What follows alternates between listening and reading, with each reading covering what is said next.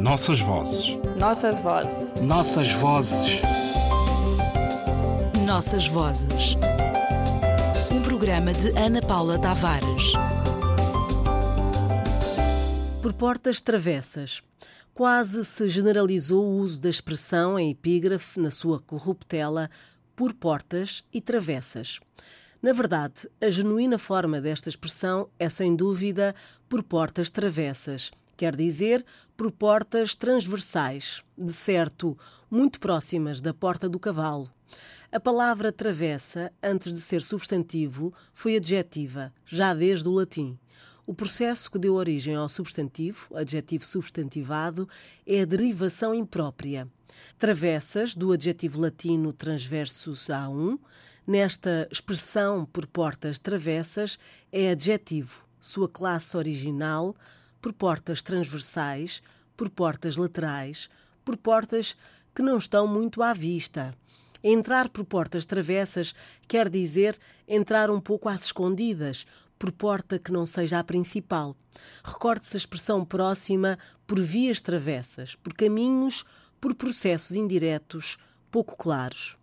António Marques, tento na língua, gralhas que por aí grasnam, erros que por aí graçam. A palavra porta, registada na língua portuguesa desde 1154, significa abertura que serve de entrada a um recinto. Nas cidades antigas e medievais, era a grande abertura na muralha que protegia a cidade, por onde passavam pessoas, carros de guerra, cavaleiros, geralmente fechada por uma ponte levadiça. Daí a expressão o inimigo estava às portas da cidade. Por isso, ainda hoje se usa entregar a alguém as chaves da cidade. Quem construiu Tebas, a das sete portas? Nos livros vem o nome dos reis, mas foram os reis que transportaram as pedras?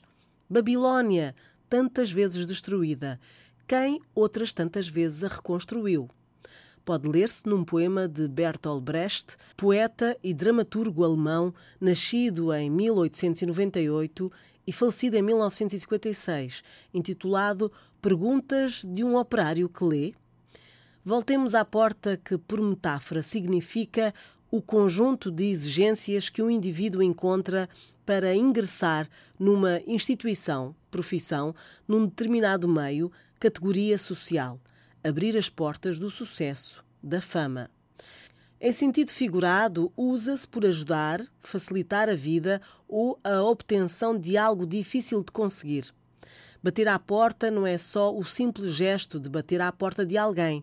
Hoje há campainhas, códigos de acesso, avisos pelo telemóvel, mas emprega-se com o sentido de pedir auxílio, apelar para. Como resposta, pode levar-se com as portas na cara, ou seja, a negação, de forma abrupta, do pedido de auxílio.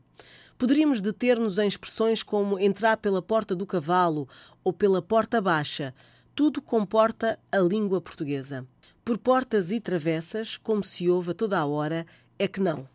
Deixo-vos com uma história do repositório Chocue, adaptado para a língua portuguesa em julho de 2002.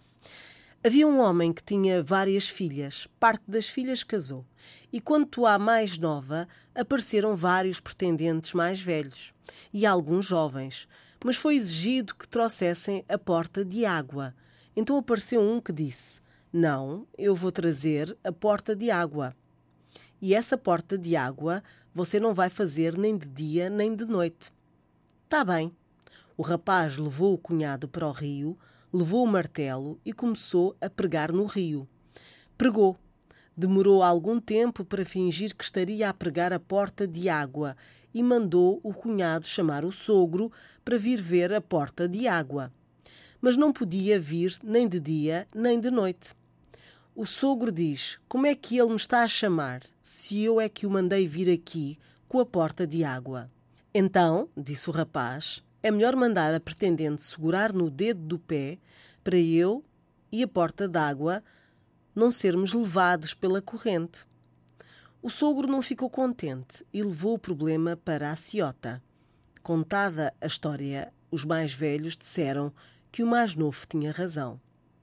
História do repositório oral de Chokwe, recolhida na Lunda Norte, Angola, em 2001. Ciota, cota, grafia na documentação portuguesa Chota e o Chota, espaço circular de reunião, também a própria reunião tribunal. Nas regiões trabalhadas aparece com esta designação Chokwe e por vezes Django do Umbundo. Nossas vozes. Nossas vozes. Nossas vozes. Nossas vozes. Programa de Ana Paula Tavares.